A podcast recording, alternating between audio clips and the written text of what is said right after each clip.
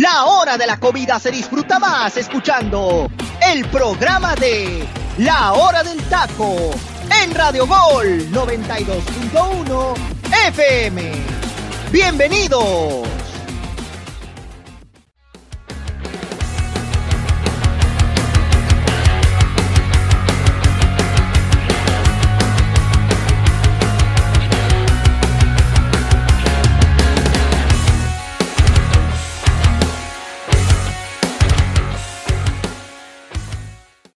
Hola, ¿qué tal mi gente? Buenas tardes, Dios me los bendiga muchísimo. Muchísimas gracias por estar aquí con nosotros en un programa más de la hora del taco. De verdad que Dios me los bendiga mucho.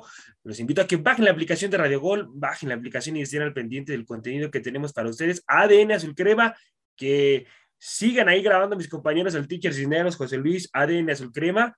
Y bueno, un servidor que no ha podido estar al pendiente ahí de ADN, pero ahí vamos a estar ya pronto en ese programa, mi gente. Así que bueno, vamos a presentar al elenco del día de hoy. El teacher me está aventando una cara de pocos amigos, pero voy con usted precisamente, teacher. Muchas gracias por los saludos aquí en cabina.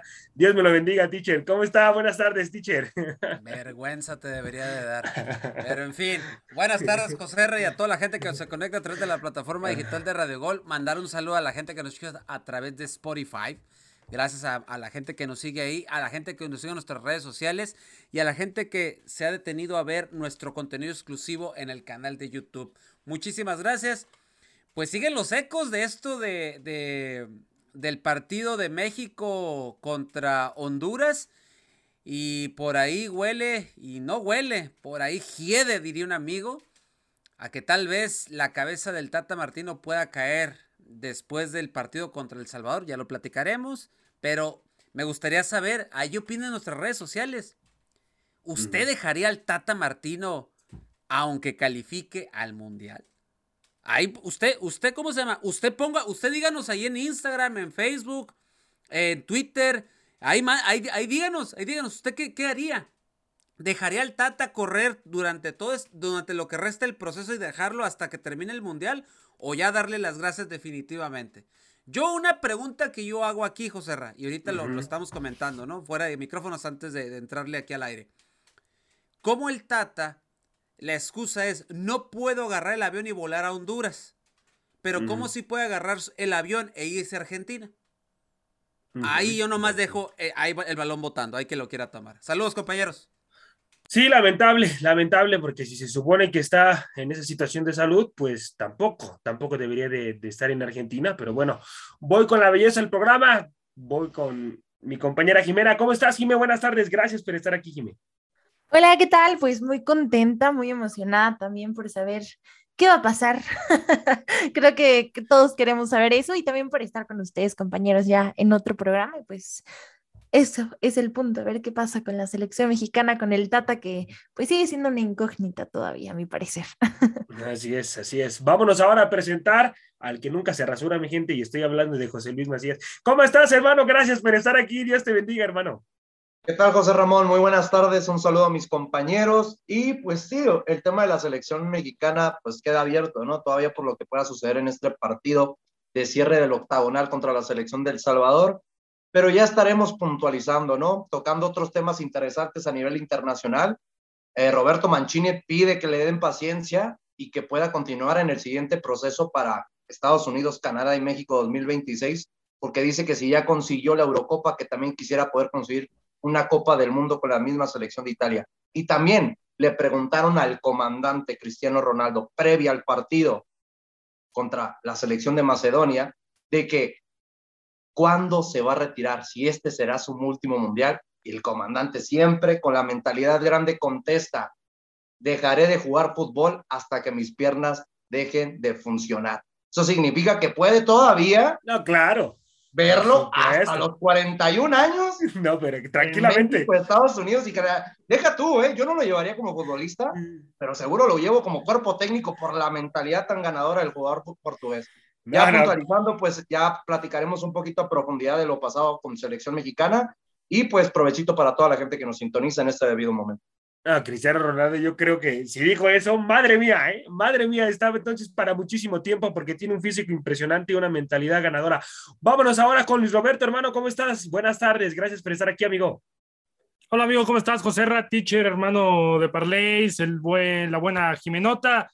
Pues ya muy feliz de estar con otro programa más con ustedes. Se acerca ya el final de el octagonal, vamos a ver qué depara para México, pero fíjate, estaba viendo una estadística, José Ra, quizás un tanto contundente, y otra vez, no es porque me caiga bien el profe Osorio ni nada por el estilo, pero pasaba la comparativa y los partidos con los que llegaba México en los últimos procesos ya calificado. Miguel Herrera, pues llegó de bombero, ¿no? Javier Aguirre con un partido antes ya estaba calificado, o sea, antes de jugar un partido ya estaba matemáticamente calificado.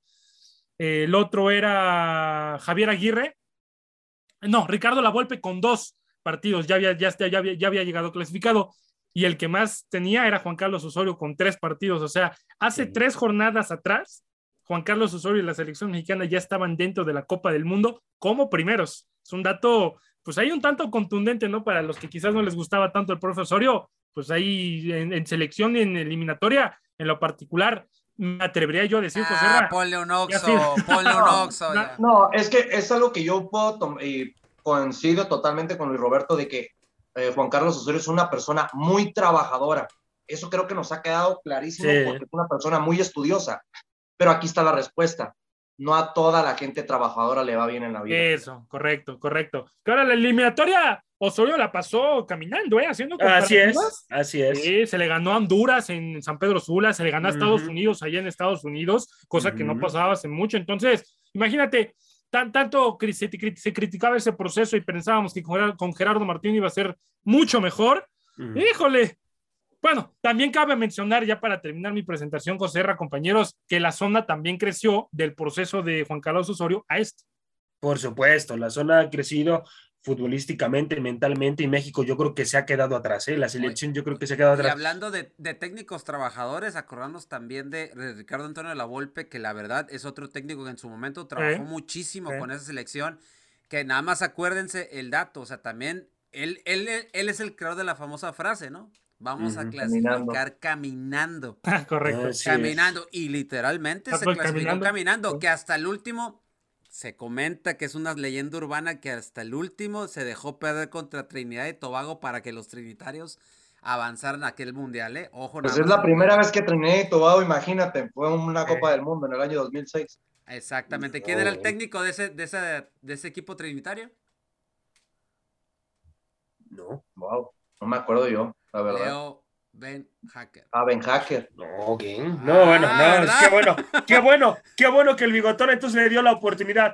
Agradecidos debemos estar los americanistas por esa oportunidad que le dio entonces la golpe en su momento, porque vino, vino a brillar eh, con las Águilas del la América. Lástima, le faltó un título para terminar de redondear lo que había hecho con las Águilas del la América. La porra te saluda, Emilio ah, Díaz yo creo que los procesos tienen mucho que ver por todo lo que se anticipa, ¿no? Hablando de que para mí, si me hablas de funcionamiento, carácter, todo eso, yo me quedo en la etapa de Ricardo Antonio Lavolpe sin confederaciones. ¿Cómo le vas a competir a la candidata del mundo? Le ganas a Brasil, a ese scratch de oro que venía con Ronaldinho, Adriano, Robinho. Te digo, Roberto. ese alto nivel de competencia que te demostraba México en el terreno de juego, no lo tienes hoy en día, pero estás muy, muy lejano de esas posibilidades de realmente competir en una selección de mucho peso a nivel internacional. Creo, que para mí es la última selección que ha mostrado mejor funcionamiento. ¿eh?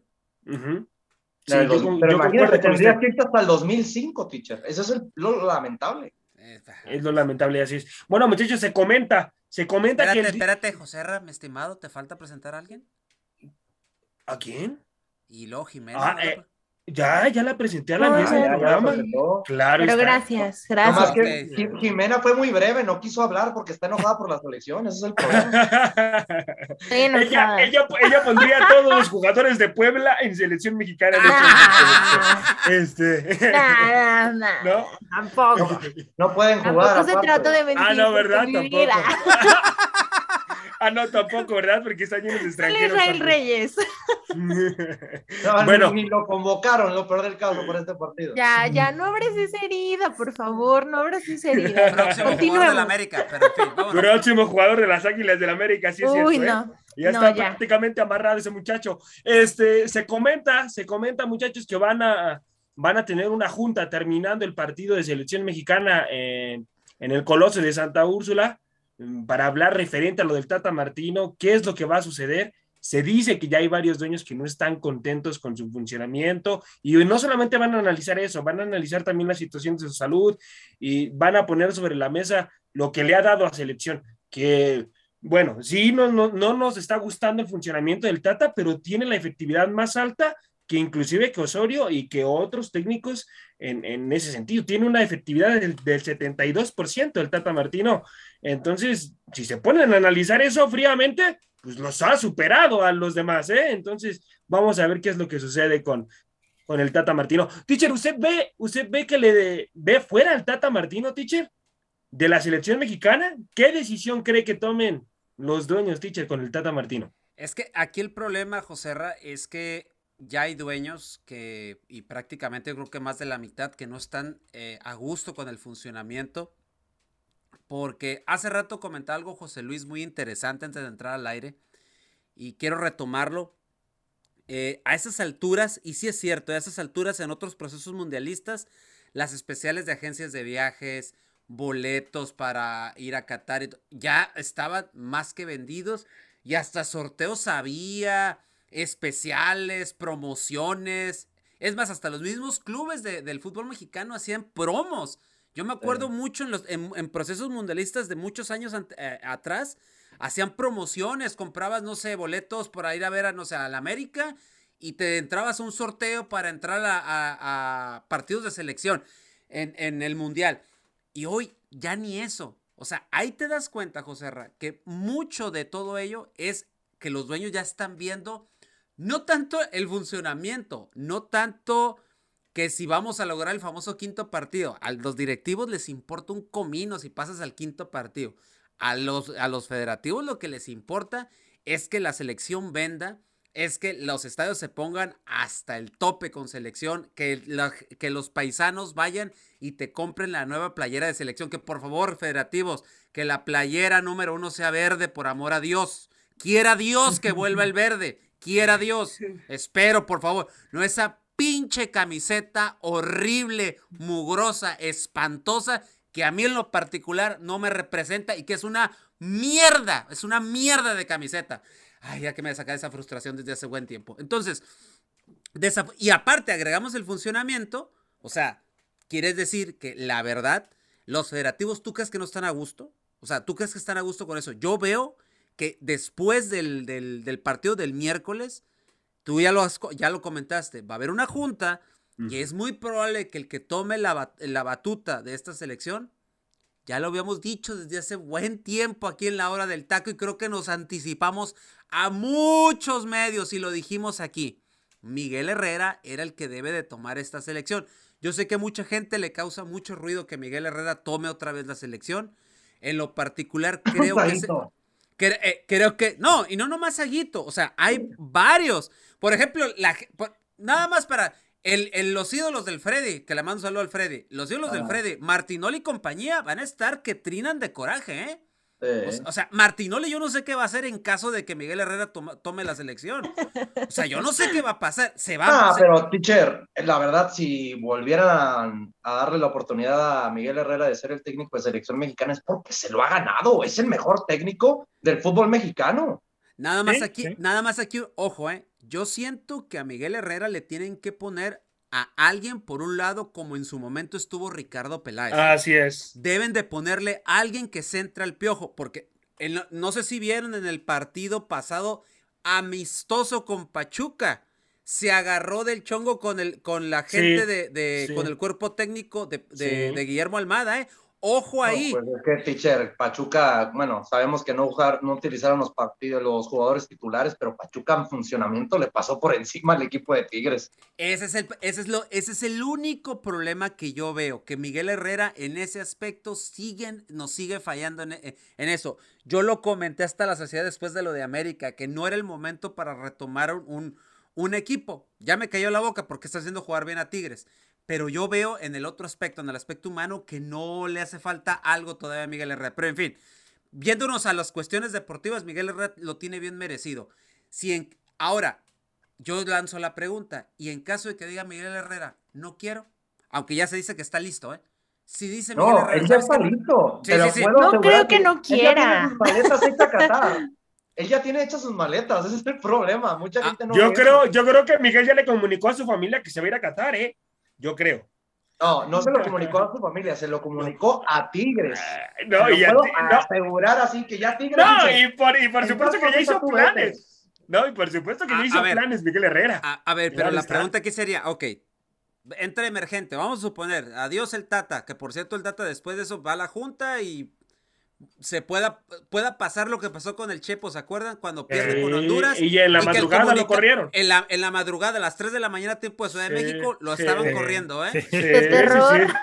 Y, y- y nos levantamos todos en la mañana y, ah, ya se fue el Chepo. Correcto. O sea, ya nadie, o sea, todo, ah, pues que le vaya bien, o sea, literal. Entonces aquí con el piojo puede ser, o sea, digo, pero con el piojo, con el Tata puede ser lo mismo. O sea, hay que estar al pendiente de esa famosa reunión y, es por eso que yo hacía la pregunta, si tienes problemas para viajar a Honduras eh, por la cuestión de tu ojo, esta situación que trae de salud, ¿cómo es que viaja a Argentina cada vez que se termine el, se terminaban las fechas FIFA? No entiendo yo, eso, es lo que a mí no, no, no, lo, no me cabe dentro de mi cerebro, no lo procesa. Ahora bien, si esto de la enfermedad es una, es entre comillas, es una situación, que es lo que a la postre le están analizando también, léalo entre líneas, o sea, lo van a correr. Sí. O sea, a, a mí es lo que me está dando a entender, lo van a correr y está listo Miguel Herrera. Ahora, yo vuelvo y repito, si Miguel, yo sé que Miguel está casi casi del otro lado, pero y si no le dan, no le, este, no pudiera Miguel por alguna otra cuestión, ¿a quién se pondría? Sí, es que no hay, es que la- tampoco tenemos, teacher, una baraja tan amplia de entrenadores que puedan hacer algo, porque a ver, sea, de entrenadores, pues está Carrillo, está Hugo Sánchez, o sea, hay muchos, ¿no? Mal. Ah, pero con todo respeto. Carrillo y Hugo Sánchez, no, yo creo que Almada, ¿eh? no, Yo creo que Almada- yo creo que- Almada. Si Justamente, Herrera, justamente, creo que Almada no, justamente no, por eso lo no, decía no, yo. No se aloquen, no se aloquen. Ya están igual como con Larcamón. Ya no me falta que me hubiera No. metido al Arcamón aquí. No, no, No, el Arcamón no, No son, pero ellos no Almada. son bomberos. Ellos no son bomberos. Ese es el problema. Sí, no, no, no. Y Almada no se va a ir ahorita. O sea, en No, este ahora, lo que que- dice, ahora, lo, no que dice teacher, lo que dice teacher es muy cierto porque en una de esas, pues todo el mundo se va por el plan B, ¿no? Miguel Herrera, pero si Tigres no lo deja, si Miguel Herrera ya no quiere por la presión, por, por, Mm, por mil cosas, o sea, tampoco es como que no sabemos qué pase con Miguel Herrera. En una de esas los directivos ya hablaron con él, ya alguien se acercó, ya alguien se lo mencionó y quizás ya está en la mente inclusive de los propios directivos de Tigres. Pero y si no, y bien lo dice el teacher, y si se corre a Martino y Herrera no quiere, ¿a quién coño vas a traer? O sea, Yo te voy a no decir algo. Yo, es que yo sí sé de alguien. Y está en ¿Qué? la lista de las águilas del la América. Gareca está nada de quedar fuera con Perú. ¿Por qué a Gareca no le darías un proceso de siete Pero Gareca meses? no conoce el fútbol mexicano. Pero, hermano. Le darías un proceso. Le da- le darías da un proceso largo. nociones. Pero, Al momento que Perú quede eliminada del Mundial oficialmente, traes a Gareca, quédate todos los siete eh, meses. eso, eso, México, después del Mundial. Aquí te quedas Sí. y, el pro- y empieza a ver cómo se maneja Sí. el fútbol Sí, mexicano. sí, porque futbolistas. Digo, yo creo que de que se puede hacer, se puede hacer. Ojalá no. Todavía falta tiempo. O Ojalá sea, no. tampoco está Sí. como en Ojalá no, un mes. porque yo lo quiero para las Águilas del la América, la verdad. Ojalá no. Sí, Ojalá porque no. Sí. idóneamente, Idóneamente, Y idó- puede hacer. idóneamente, compañeros, yo creo que en caso de que se llegara a ir Gerardo Martino, el bombero, porque literalmente va a ser un bombero para dirigir un mundial de fútbol, o sea, no vas a dirigir la Copa Oro, vas a dirigir un No. mundial de fútbol, tiene que ser un tipo que conozca el futbolista mexicano, que conozca el fútbol mexicano. Después de eso, porque nada más va a ser un bombero por un, breve, un tiempo de un mes, ahí sí ya se contrata a un entrenador para un proceso de cuatro años. Y a mí Gareca me fascina. Yo Ahora, desde que... Pero es que sabes algo, Saguito. Yo creo que a Gareca, siete meses de diferencia, te puede sacar buenos resultados. Ahora, Ay, no sé Es por el... mucho tiempo, es mucho tiempo. Compañeros, Exacto. compañeros, eh, nada Es más que tiempo. les quiero decir algo de Gareca. Gareca, Sí. como bien dices, está casi con un pie fuera de, de- de- con Perú y automáticamente es candidato a dirigir a las Águilas del la América. Desde ahorita les anticipo. Es Pero, candidato. Pero imagínate, con todo respeto a una institución como el América, ¿qué más le va a interesar a Gareca? ¿Ir a una Copa del Mundo o No. dirigir a las Águilas del América? Obvio, una Copa del Mundo. Así, ya, lo, ya lo hizo, no le fue bien a Perú, pero ir a su segunda Copa del Mundo consecutiva, Gareca no lo va a desaprovechar si se le diera la oportunidad. No, por supuesto, por supuesto. Y además con selección mexicana, claro que le gustaría también, porque él sabe, él sabe lo que te puede brindar la selección mexicana si tiene un buen mundial. Entonces, bueno, muchachos, ¿cómo, cómo califican el proceso del Tata Martino en todo lo que lleva en selección? Comienzo con la belleza del programa. ¿Cómo calificas el proceso del Tata Martino en su primera etapa y ahorita ya en su segunda etapa, que es la más lamentable, la del Tata Martino, yo creo la segunda etapa con selección, Jiménez? Híjole, creo que irregular. Podríamos decir que, que, es irregular, que sí, póngale que se den los resultados, pero de qué forma, de qué maneras, que deja mucho sabor de boca en muchas cuestiones. Y, también en los resultados, ¿no? También eh, en esa parte, ¿no? En los marcadores tan bajos, la poca efectividad de gol, este, la forma de ganar. Entonces yo creo que la palabra es irregular, tal cual. ¿Qué, calificación le das, José Luis, al Tata Martino y todo el proceso que lleva hasta el momento en selección, hermano, desde que llegó? Es complicado, por, porque pues lo acaban de mencionar a la perfección, ¿no, Jimena? Yo creo que por cuestión de resultados tiene mejor efectividad que todo técnico que ha estado en selección mexicana hablando de estos procesos eliminatorios. Sí. Pero es lamentable el funcionamiento y los seis partidos que ha perdido del año 2021 al año 2022 y contra rivales de peso con los que tenías que luchar, hablando de ser el rey de la zona. Perdiste contra Canadá y Estados Unidos.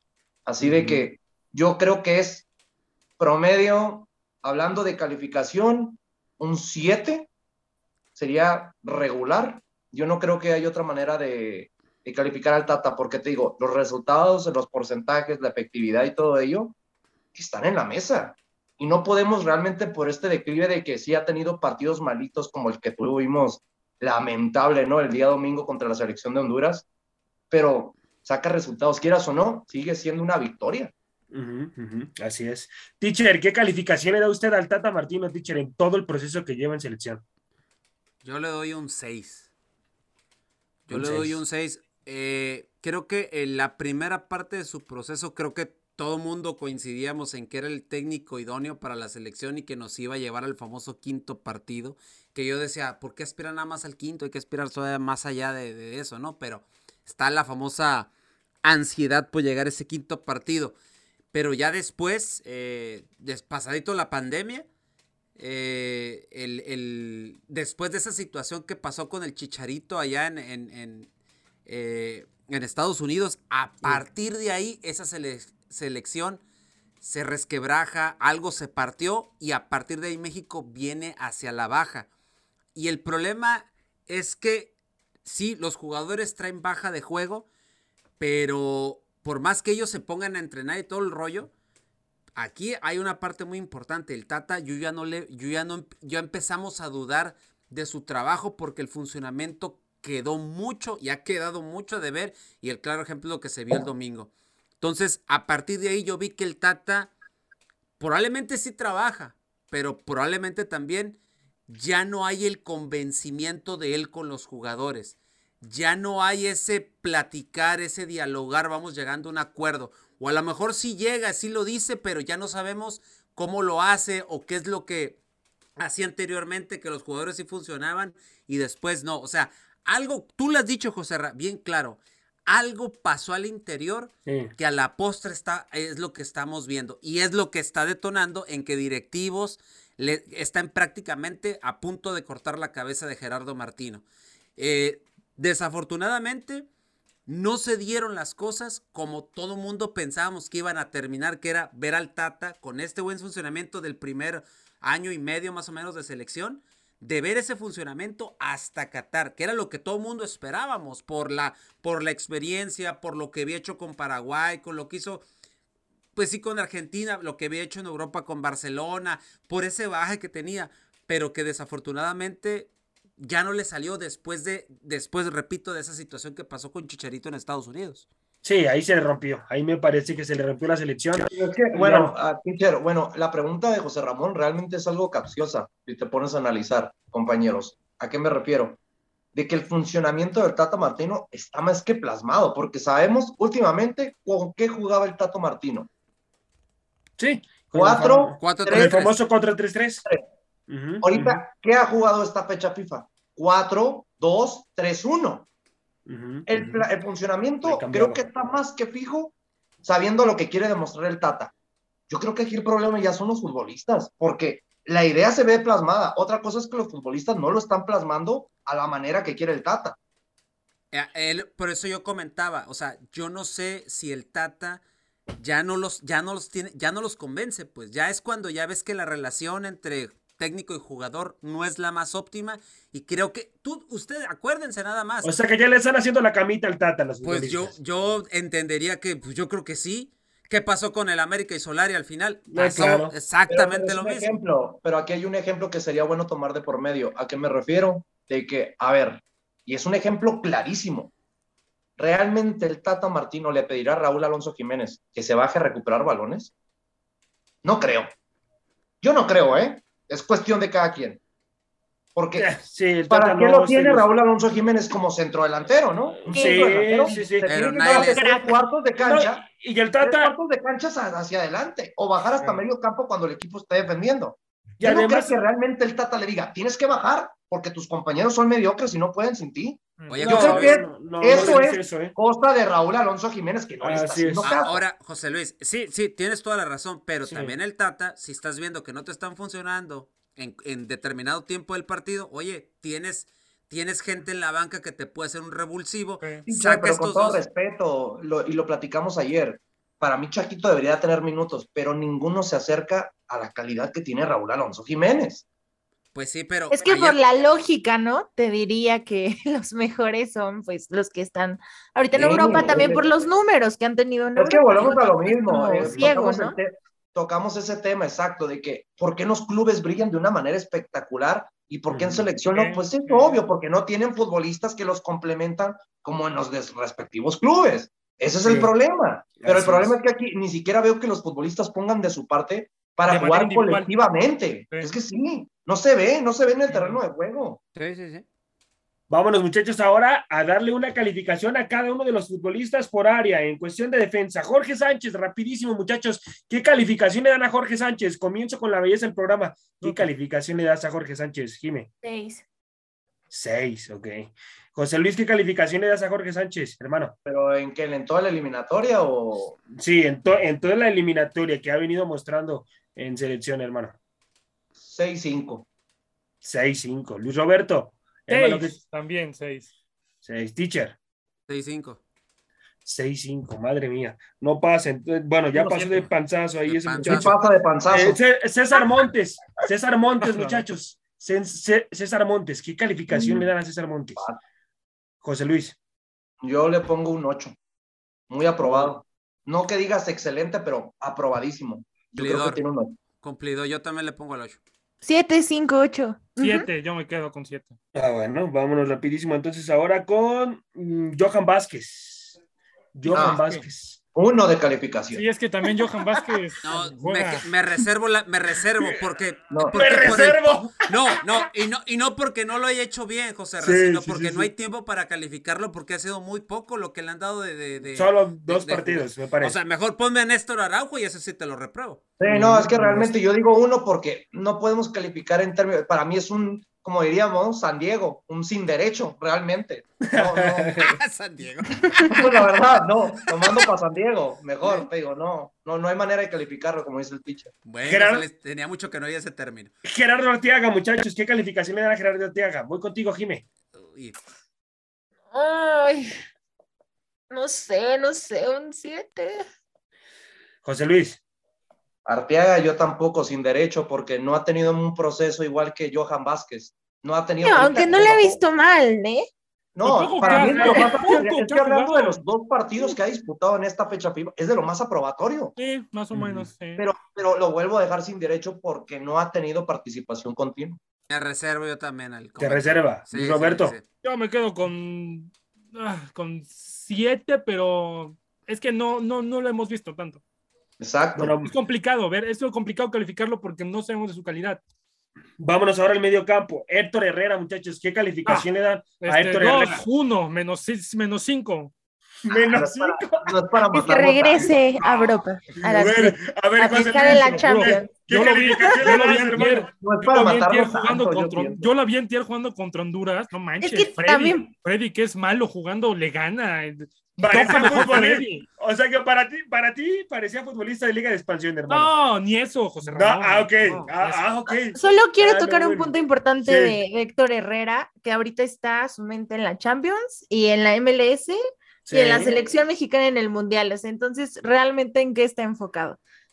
Sí, así es. Yo creo que está enfocado en. Champions, ¿eh? Yo creo que está enfocadísimo en Champions. No, porque- claro, no, no, no. O sea, lo que voy es que a lo mejor su prioridad, obviamente, no es el Mundial. Ahí se va a quedar porque le tocó el City, imagínate, ahí se va a quedar.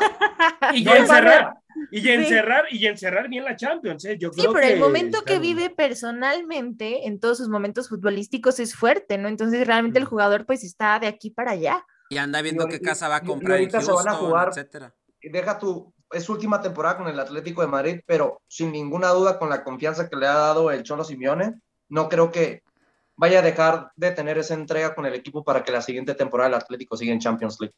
Así es. Teacher, teacher, ¿qué calificación le da? Cinco. Cinco. Ok. José Luis, hermano. Cinco, me quedo con cinco. Tampoco no lo mataría tanto porque para mí ha sido de lo más rescatable en otros partidos que no se dice nada de Héctor Herrera. Así es. Jimena, ¿qué calificación le das? Cuatro, porque no está concentrado. Es no- sí, sí, sí. Yo le noto la cabeza en otro lado. Vámonos ahora con Charlie Rodríguez, muchachos. Charlie Rodríguez, ¿qué calificación le dan a Charlie? Teacher, voy con usted. Y es que es otro que. No, ah, teacher, sí ha tenido minutos. Hay que matar a los que se tiene que Es, matar. es un futbolista que a mi punto de vista ¿Sabes qué? Eh, es un ya- futbolista de club, teacher, ¿eh? Está demostrando ser un futbolista de club y no de selección, ¿eh? Ah, eh, para allá iba mi comentario. Eh, cinco. Pero es que esta selección tiene patas y cabeza realmente. Jime, ¿qué calificación le das a Charlie? Cinco. Cinco, ok.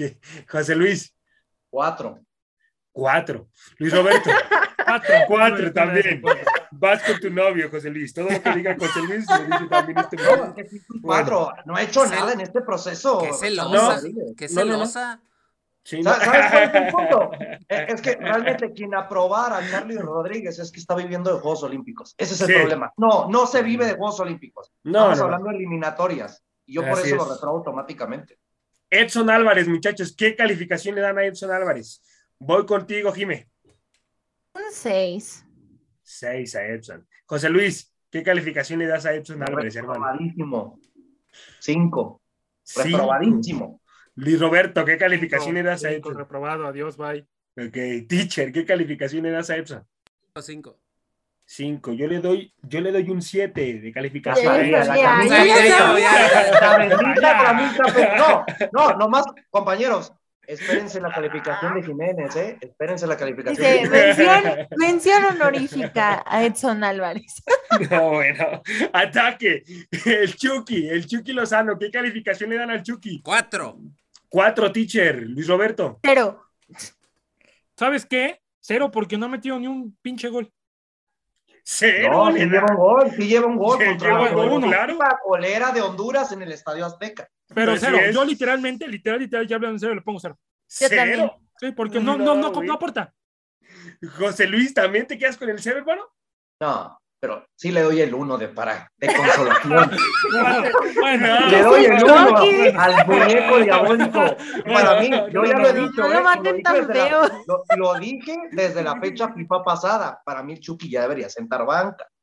Sí, sí, sí, sí, lo dijiste. sí Alexis. Vega por encima del Chucky mucho, ¿eh? Raúl Alonso Jiménez, muchachos, ¿qué calificación le dan a Raúl? Voy contigo, Jimé. dos. No, ¿Dos no, goles? ¿cómo ma- Tanto así no. sí. José Luis, José Luis, ¿qué calificación le das a Le doy cinco porque ha cobrado de una manera espectacular los penales. Por Ah, eso. José Luis. Sí, o- a ver, o- a ver, Saguito, tú lo dijiste ayer. Sí, sabes que Raúl Alonso Jiménez es de los mejores Sí, en cobradores el de mundo. penal en el Sí, sí, mundo. en el mundo, sí, sí. Por eso te digo, creo que por los dos penales que, que han sido puntos para México, un 5 se lo merece. Luis Roberto, ¿qué calificación le das a Raúl? Punto por gol. No, Dos, no así. dos. Dos. Un Dos. Igual que yo. Teacher, ¿qué calificación le da? Cinco. Cinco. Bueno. Vámonos ahora con el Tecatito Corona. El Tecate, ¿qué calificación Cero. da el Tecate? Cero, sí, uno también con ese güey. Es que Cero. José, todos son malos, cabrón. Con ese güey. De veras. Es que neta, Oye, es que no. La verdad, lo del, taque- lo del Tecatito en selección es lamentable. No hay palabras para defenderlo. Lo del Tecatito. No tiene, no, no, la verdad es que sí, No, no, es tiene uno- yo le doy uno de consolación igual porque ha ido a selección. Es todo. Porque lo Igual- llamaron, ¿no? Sí, porque es Bueno. que yo quiero ver al Tecatito, vuelvo a decir, desde la Copa América. El, el Tecatito que se Sí, aventó esa gambeta que se quitó a todos en Venezuela y te la clava en el ángulo. Ese Sí. Tecatito. es El que metía golazos, que cada gol que metía el Tecate era Acuérdense, y les, doy, y les doy un dato, ¿eh? Acuérdense el último gol en, en eliminatorias del Tecatito Corona. Fue contra la misma selección de Honduras que acaban de enfrentar. Y fue un tremendo golazo jugando de visitante contra Honduras. Te digo, estamos hablando en el proceso de Juan Carlos Osorio, para que se den una idea. Así es. Bueno, mi gente, vámonos, vámonos al momento musical de la hora del taco y regresamos para seguir hablando de selección mexicana. Vamos a poner también en la mesa de Canadá y Costa Rica, Estados Unidos. Vámonos, teacher, vamos al momento musical de la hora del taco. Este es el momento musical de La Hora del Taco.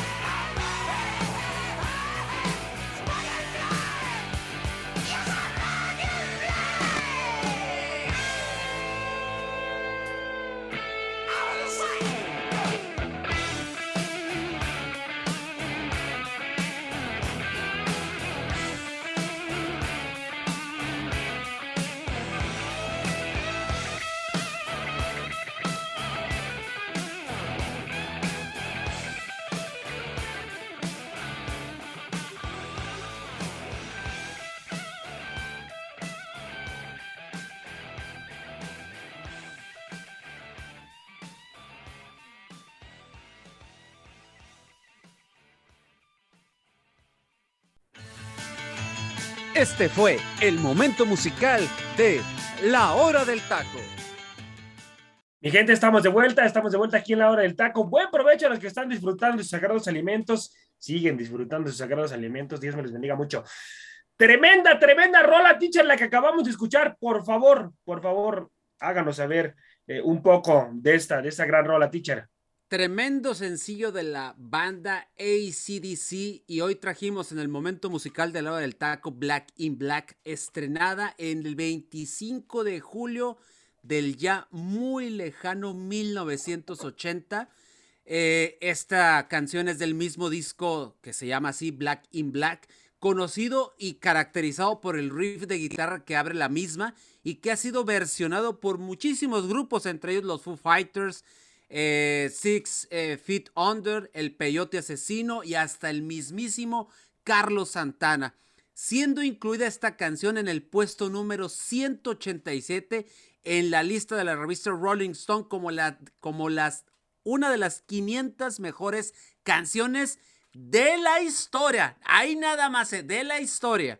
Y ocupa el segundo puesto en la lista de las 100 canciones más grandiosas del hard rock, según el canal VH1, y también nominada por el Salón de la Fama del Rock and Roll como una de las 500 canciones que formaron el mismo género del rock. Pero hay una situación con esta canción y es que hay una amarga historia con esta canción de Black in Black de esta gran banda ACDC.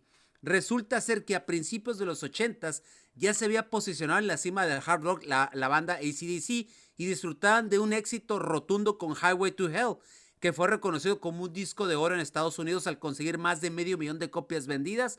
Tras la muerte de Bon Scott, la banda crea Black in Black eh, en donde plasmaron sus sentimientos ante la ausencia de Scott. Un 20 de febrero del 80, la banda liderada por los hermanos Malcolm y Angus Young recibieron la lamentable noticia, perdón, del fallecimiento de su vocalista, misma que dejó devastado a todos los integrantes del grupo y decidieron tomarse un largo descanso.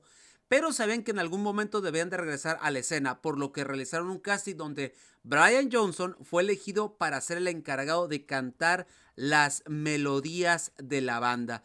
Este álbum, Black in Black, se convirtió en, la, en el primer álbum de Brian Johnson dentro de ACDC tras la muerte de Bon Scott y por eso se cree que este disco es un tributo al ex vocalista. La canción lleva el nombre del disco y en ella se habla del retorno de la banda a los escenarios luego de superar la muerte de su gran amigo, mientras que la letra tiene tintes de esperanza y confianza en su nuevo cantante.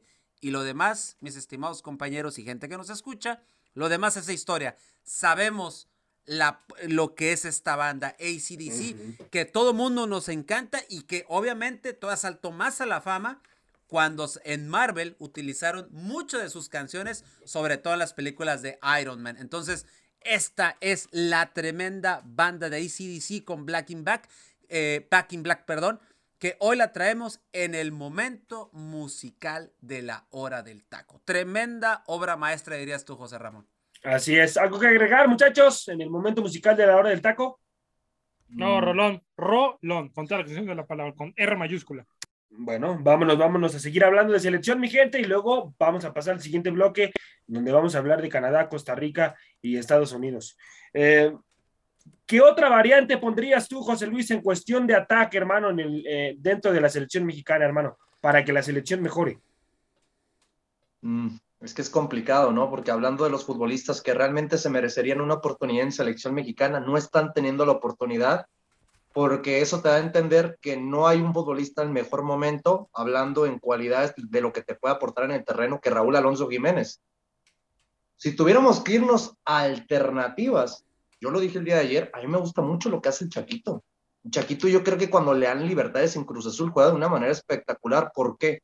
Porque no se convierte en un centro delantero goleador, sino también sabe asistir, cosa que ha caracterizado mucho a Raúl Alonso Jiménez. Es algo muy similar.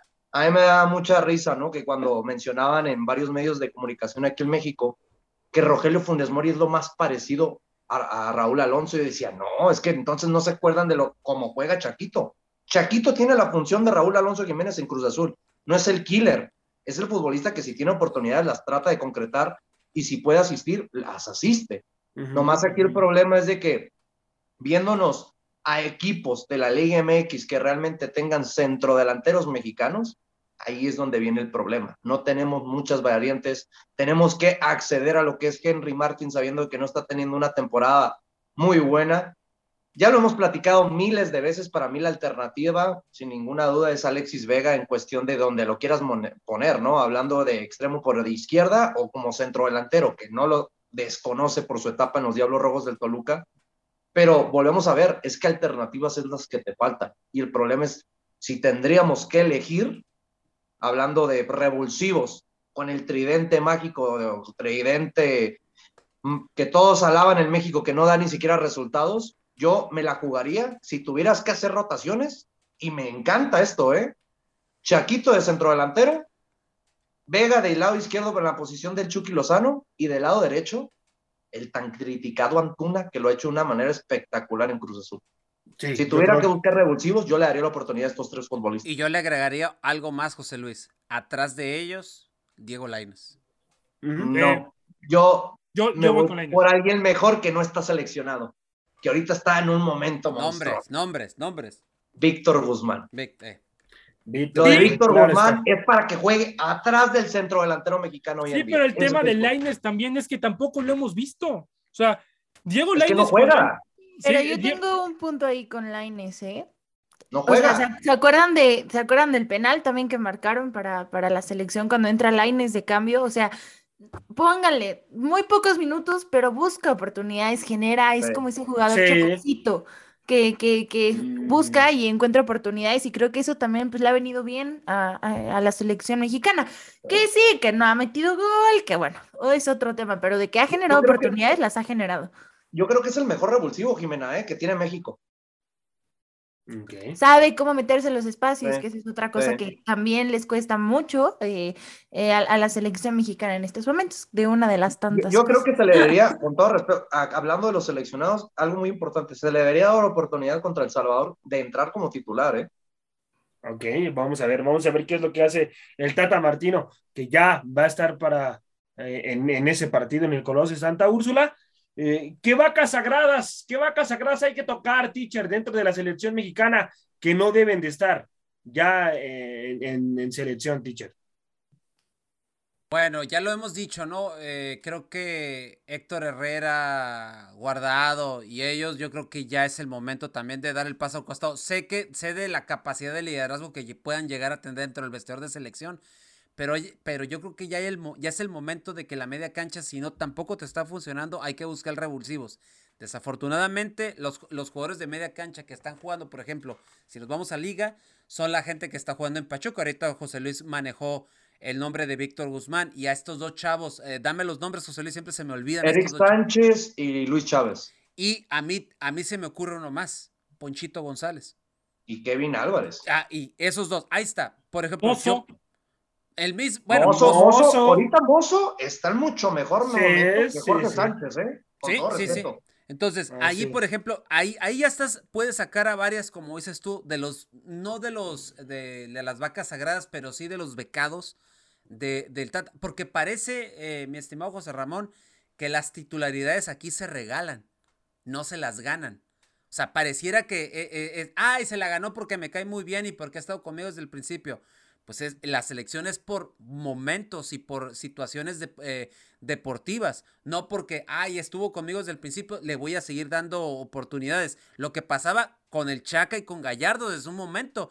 Yo creo que el Tata ya se dio cuenta que dijo, no, con estos dos me voy a seguir quemando y los cambia. El problema es que no ha cambiado gente que debería de estar ahí. Por ejemplo, el Mudo Aguirre, yo sé, yo sé que el Mudo Aguirre no tiene una buena temporada con Santos pero por lo menos el Mudo Aguirre yo creo que sería otra opción en la delantera.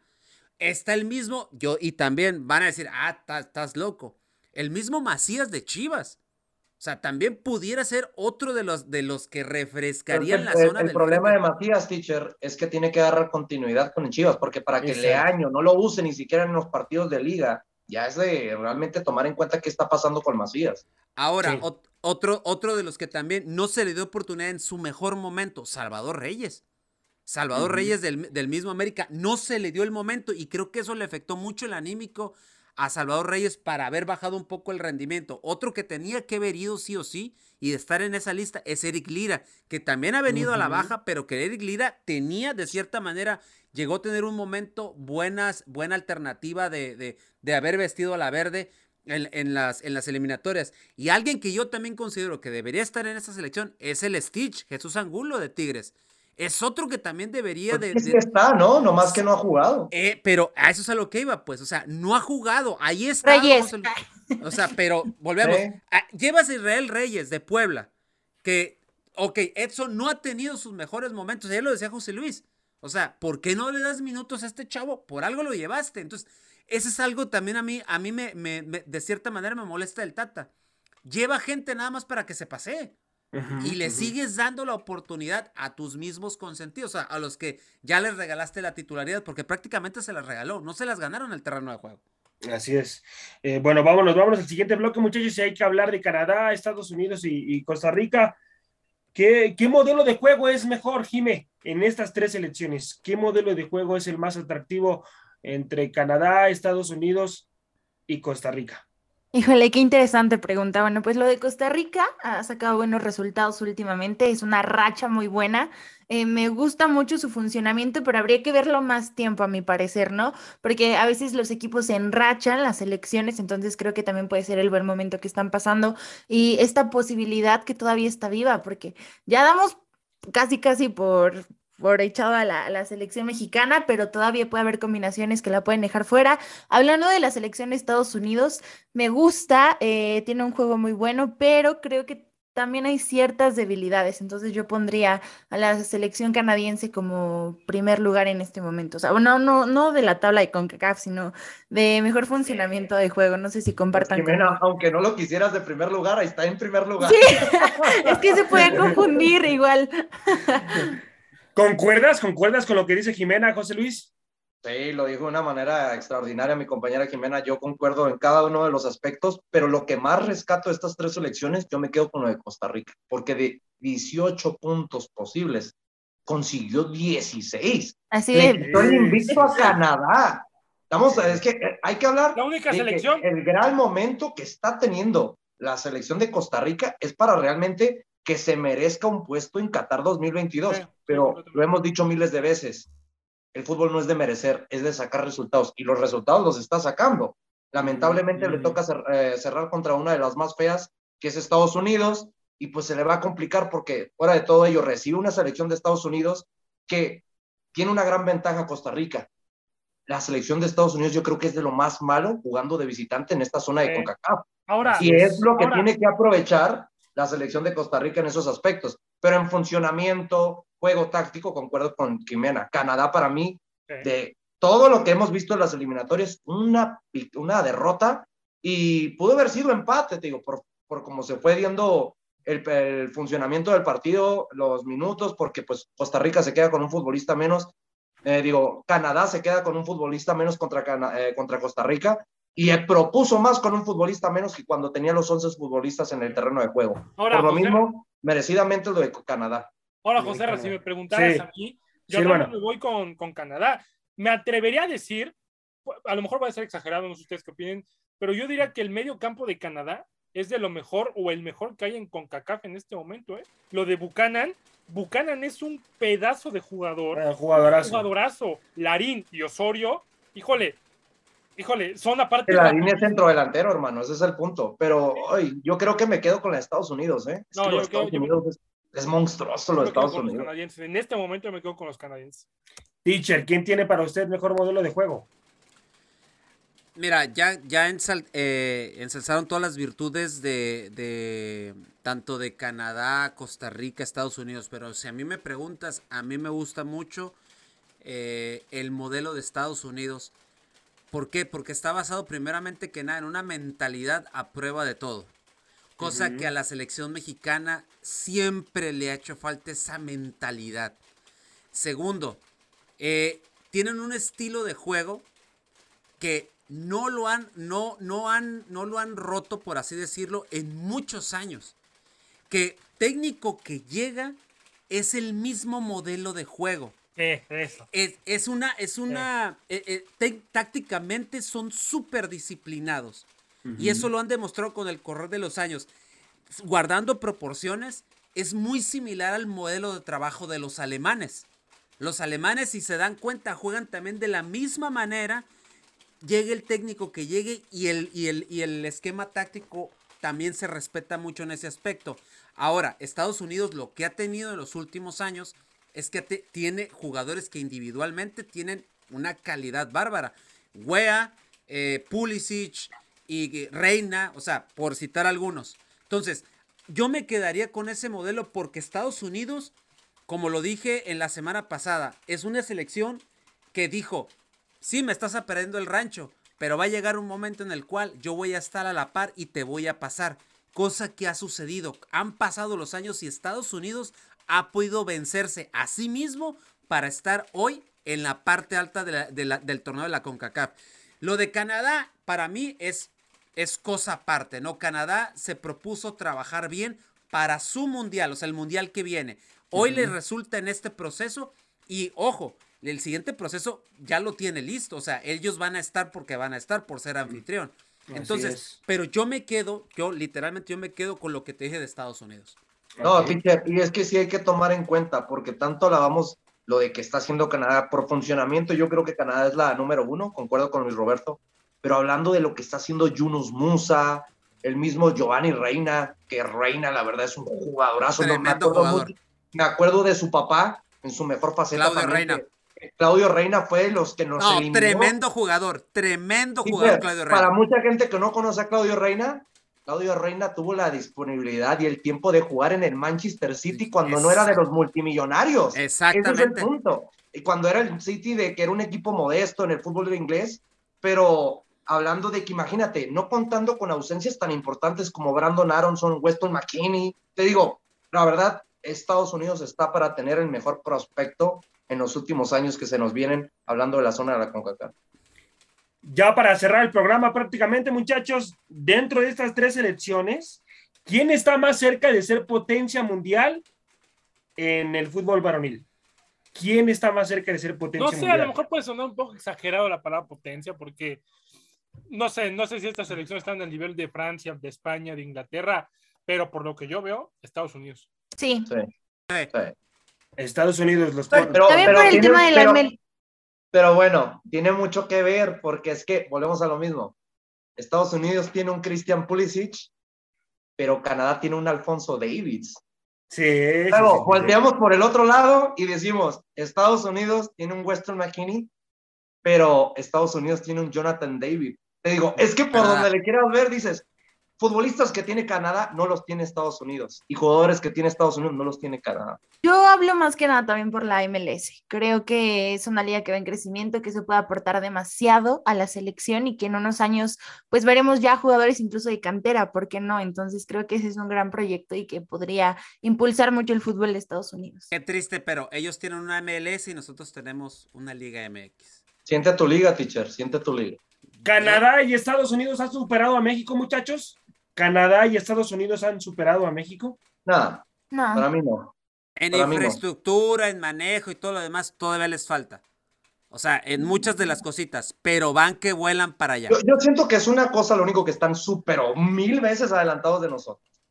Y lo hemos dicho muchas veces. Mentalidad. Sí, La es mentalidad. lo único que Mira, te puedo yo decir, ya para terminar, ya para terminar, en tema de selección nacional, sí, nos ha rebasado. En tema de liga, jamás. No creo, no, no creo. Creo que por un buen momento no podemos decir que ya nos han rebasado así ya. Pero, eh, Pero- es que realmente, en tema de liga, ¿en qué aspectos? ¿Futbolístico o de infraestructura? Porque infraestructura, yo nomás les doy el dato, ¿eh? Cada fin de semana en Estados Unidos está a tope. Aunque es un equipo mediocre, ¿eh? Sí, sí, sí. Ahí nomás el dato. Económicamente. No, es que económicamente siempre nos van a pasar por encima. correcto, sí, Sí, sí. así es, así es. Bueno, bueno, mi gente, esto ha sido todo el día de hoy aquí en la hora del taco. A nombre del teacher Cisneros, José Luis, el que nunca se rasura aquí en Radio Gol, Luis Roberto y la belleza del programa, mi compañera Jimena, José Ramón en conducción. Muchísimas gracias, mi gente. Hasta la próxima. Vámonos, Suelte teacher. peluche, suelte ese peluche. Gracias por haber sintonizado una emisión más de La Hora del Taco Recuerda que de lunes a viernes nos puedes escuchar en punto de las 2 de la tarde hora centro, 12 del Pacífico, con la mejor información, tema, debate, polémica, análisis y mucho más a través de Radio Gol 92.1 FM.